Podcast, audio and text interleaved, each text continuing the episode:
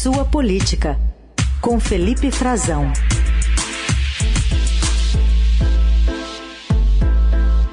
Oi, Frazão, bom dia, tudo bem?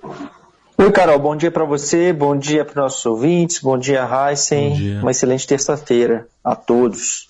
Vamos falar sobre um voo que decolou ontem já em direção à China. O presidente Lula, grande parte da comitiva embarcam no fim de semana, mas o ministro da Agricultura, Carlos Fávaro, já embarcou com boa parte do time de empresários que você já contou para a gente semana passada que estavam se acotovelando para conseguir viajar e tá nessa oportunidade aí de negociações com empresários chineses. E foi junto com nomes bem conhecidos do noticiário, né? Muito, muito conhecidos, Carol, do mundo político. Nem todos, mas alguns né, são conhecidos do público em geral. É, é, claro que a lista ali, todo mundo tem boas relações com a política, até porque estão é, viajando com o auxílio ou com as facilidades, como uma comitiva empresarial é, facilitada, com a sua presença facilitada, não bancada. Segundo o governo, eles não estão financiando nada, hospedagem ou transporte, nem, nem sequer isso, para os empresários. Também não precisa, né? São gigantes do comércio mundial, gigantes do agronegócio brasileiro estão presentes. Tem pequenas empresas também, representantes de cooperativas, mas ninguém ali tem dificuldade de relacionamento com o poder público, com os agentes políticos. Dois deles tiveram nesses últimos anos. Estou falando de Joesley Batista e Wesley Batista, são irmãos, são sócios do, da Road JF, do grupo JBS, né? tem a JBS que é de um agro bastante conhecida do público brasileiro, mas eles têm outros negócios também na China, com, com mineração, celulose. A China é para eles é fundamental. E em 2017, para quem ainda não localizou esses dois, eles é, sacudiram o mundo político brasileiro com uma delação premiada. O Joesley gravou o então presidente da República, Michel Temer, falando eh, sobre o Eduardo Cunha no Palácio do Jaburu, acusou Uh, depois o presidente está pedindo para que eles estivessem mantendo uma boa relação, aquele famoso áudio do tem que manter isso, né, que foi bastante questionado, contestado, para que ele estivesse de alguma forma pagasse alguma verba para manter o silêncio do Eduardo Cunha naquela época, para que ele, já Eduardo Cunha, ex-presidente da Câmara dos Deputados, não complicasse o governo não foi só ele que eles denunciaram, né? eles denunciaram 1.829 candidatos. É pouca coisa, né? 1.829 candidatos de 28 partidos políticos diferentes. É, de, falaram sobre direcionamento de mais 600 milhões de reais, uma cifra muito alta a campanhas políticas. E isso correu na justiça, depois eles acabaram é, sendo presos, é, tiveram que repactuar o seu acordo de colaboração premiada com a justiça, pagaram uma, uma multa de um bilhão de reais.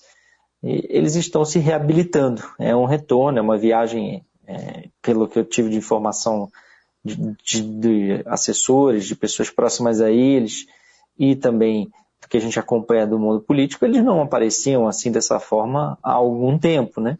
Então é, é uma reabilitação, é um retorno deles à cena política, essa relação de grande empresa com política, com o governo federal. Eles estão nessa comitiva que decolou ontem, na verdade são é, tem uma, uma comitiva oficial do Ministério da Agricultura com 15 pessoas, incluído, claro, o ministro Carlos Fávaro, e uma comitiva que está sendo levada por eles, que está é, associada às atividades que tem 102 entes privados, representantes de entes privados, e aí tem associações, a Confederação Nacional da Agricultura, por exemplo, várias empresas enormes, eh, como a própria eh, JBS, né, do, do grupo JIF, que tem múltiplos interesses, frigoríficos são muitos, são é, 43 representantes do setor de carne bovina, exportadores de carne bovina, 21 de carne suína e de aves, é, tem o setor de algodão, o setor de insumos, celulose, eles também se encaixam nessa, óleos vegetais, arroz, uh, reciclagem animal e alguns, algumas entidades que eles consideram multissetoriais. Tem também uh, representantes uh, da soja, tem associações de, do agro de Mato Grosso, que é um estado muito importante para a produção, tem o, o Cleverson Schaeffer, que é da Magi, né, a, uma das maiores empresas de produtoras e exportadoras de soja, ele é filho do Eraí Magi, rei da soja, é assim que ele é conhecido aqui no Brasil, é primo do ex-ministro Blairo Maggi, ex-ministro da Agricultura.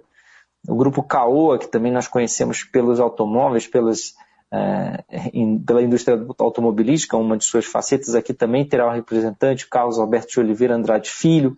Ou seja, tem uma ampla gama de empresários que vão para lá uma semana antes do Lula, fundamentalmente para discutir com autoridades chinesas, vão conversar com as associações, com as empresas eh, chinesas, tentar diálogo com o próprio governo chinês direto, com algumas autoridades, vão participar de alguns seminários, tudo isso concentrado no Hotel San Regis, que é onde o Lula vai ficar na semana que vem. Então e vai comitiva representando esse agro também mais da direita mesmo também, né, Frazão? Nesse, nesse momento vale mais os negócios. É, não, não, acho que ali ninguém vai discutir se é de direita ou de esquerda, né? Está uhum. se tratando da China, uhum. né? É, é a maior compradora, é, a China é o maior cliente do nosso agronegócio. É. Né? Não tem um pouco esse lado ideológico na, Pragmatismo na conta, daí, né? né? A conta não fecha se, se for olhar para a cor da, da fatura, do papel. Aliás, na China nem vem muito papel, né? O pessoal usa lá mais é, é soluções hoje de hum. pagamento digital, esse tipo de, de funcionalidade. É, Para a gente ter uma noção, a China hoje ela, ela dominou o negócio aqui no Brasil, né? Dominou completamente a, a negociação comercial, a, todo, todo, praticamente todos os estados brasileiros, dos, dos 27 estados brasileiros, a China é o principal destino de exportações de 19. 27 estou considerando, claro, o Distrito Federal. Então, 19 é. das 27 unidades da Federação Brasileira, o maior comprador, o maior destino das exportações é a China como é que você vai ignorar um país? Sim. E, sobretudo, para o agronegócio. Né? É, claro. Então, é, é, não, não tem como ignorar e eles vão, vão para fazer negócios, vão ser recebidos com coquetel na embaixada, vão as próprias entidades, associações dos frigoríficos de proteína animal, pessoal dos exportadores de carne, vão fazer coquetel também para relacionamento com as autoridades chinesas, esperando, claro, depois eles se integram à comitiva presidencial que chega na semana que vem com Lula. Bom, para quem tem Xi Jinping é fácil fazer também um Xi Jinpix, por exemplo, né? Moleza. É, ou, opa, é. Eles que inventaram isso aí, Raíssa. Eles que começaram com isso, com o negócio de Difícil, código, né? né? Pagamento de código. É, é eles mas, sabem. Mas lá tem outro. Não é o, não é o nosso Pix, é parecido, é. assim, é parecido, mas é com. Tem os sistemas próprios deles sim, lá. Eu sim. também tô, eu tô apanhando pra caramba. Você vai, vai conhecer papel, lá. Vai voltar com dicas de curiosidades. É. Dicas e curiosidades. Ah, rapaz, vai ser, vai ser corrido. Não sei se de turismo não vai dar para fazer muita coisa, não, mas. É. Vamos facilidades, eu vou gravar depois. Uma, a gente pode gravar uma orientação para quem quer visitar a China, o que, que você precisa levar. Agora, aguardemos com expectativa. Mas você citou o caso aí, Joesley, né? O tem que manter isso, viu? Vamos falar do não tem que manter isso, viu? Que é o orçamento secreto. Agora tem uma deputada, Anne Ortiz, que tenta barrar um, um, pagamento que o Estadão revelou que vem sendo feito também sem transparência pelo governo Lula de emendas parlamentares.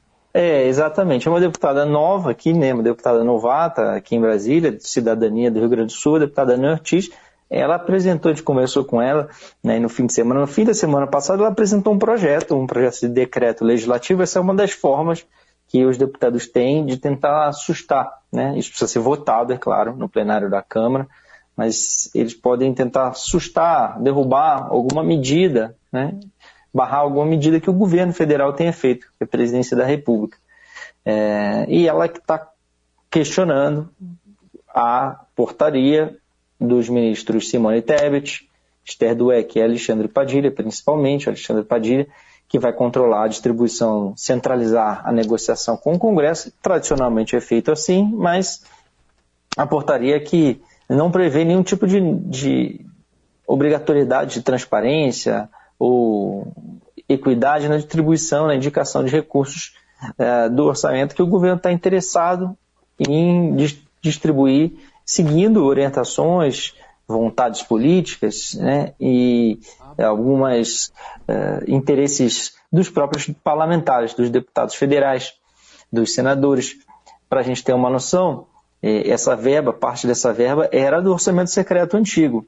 E se o governo não adotar, a gente vem conversando sobre isso, né, Raíssa Carol, se o governo não adotar nenhum mecanismo, o, o, fundamento do orçamento secreto vai se perpetuar com uma outra cara, uma outra figura, um outro carimbo, um outro código, outro código, né? Eles usavam um, um certo código, o código chamava RP9, resultado primário 9, só para identificar ali no orçamento o recurso, agora seria RP2, resultado primário 2, mas não vai mudar o, o fundamento, né? O governo diz que vai, que eles vão dar transparência, não a, a norma que foi ditada até agora não diz como. Esse é o grande ponto. Uh, e a deputada, uh, com razão, questionou isso, mas tem um, alguns poréns.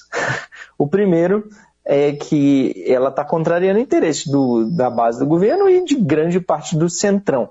Grande parte quem manda na Câmara dos Deputados hoje era um mecanismo que o Arthur Lira tinha negociado com o governo para tentar ter alguma margem de manobra, de negociação política com base no orçamento federal. É, quer dizer, então, se precisa de votação no Congresso, na Câmara, né, principalmente essa, essa medida precisa ser votada na Câmara para derrubar, sustar essa portaria, ela vai precisar que o presidente da Câmara paute. E ela vai precisar de apoio no Congresso e, de certa forma, a gente viu nesses últimos anos que a grande maioria dos parlamentares é, se refestelou com orçamento secreto, recebeu dinheiros é, às sombras para distribuir para os seus é, redutos eleitorais para obras de seu interesse, sem que isso tivesse aos olhos do público, como estão e devem estar todas as outras emendas parlamentares. Uhum. E é assim que deve ser. Qualquer cidadão pode entrar lá no portal da transparência do governo federal, no portal do orçamento, do Senado, da Câmara e verificar para onde o dinheiro foi, quem enviou. E então a, pre, prevejo uma grande dificuldade disso uhum. avançar. Além do que a própria deputada disse, Heisen, para a gente que ela não vê problemas em aceitar parte desses recursos que o Lira, Arthur Lira, negociou com, para os novos deputados, justamente o caso dela. São 13 milhões de reais que o governo vai empenhar. Uhum. E a base né, desse dinheiro, esse envio de dinheiro para esses de, novos deputados que não tinham direito, é justamente essa maneira que o, o governo estava planejando fazer agora sem transparência. Ela diz que, ah, mas se, se for transparência, se for para todo mundo, eu vou aceitar. Então tem alguma contradição aí na própria deputada que está apresentando é. este projeto. Muito bem, a gente acompanha também esse caso. Felipe Frazão, a gente se despede de você, que sabemos que agora a próxima participação é direto da China na semana que vem. Então, boa viagem. Obrigado, Carol. Obrigado, Heisen. Eu vou em deslocamento, né? Vou estar voando, provavelmente na quinta-feira, no horário da nossa conversa, na Etiópia, é, num, num estágio, né? Fazendo uma conexão, esperando uma conexão para a China. Se der tempo, a gente manda uma atualização para vocês. Então tá bom. Mas se não for possível, a gente se vê na, na semana que vem com, com mais intensidade aí, trazendo direto, notícias direto de Pequim da China. Tchau, tchau. Tchau, um abraço.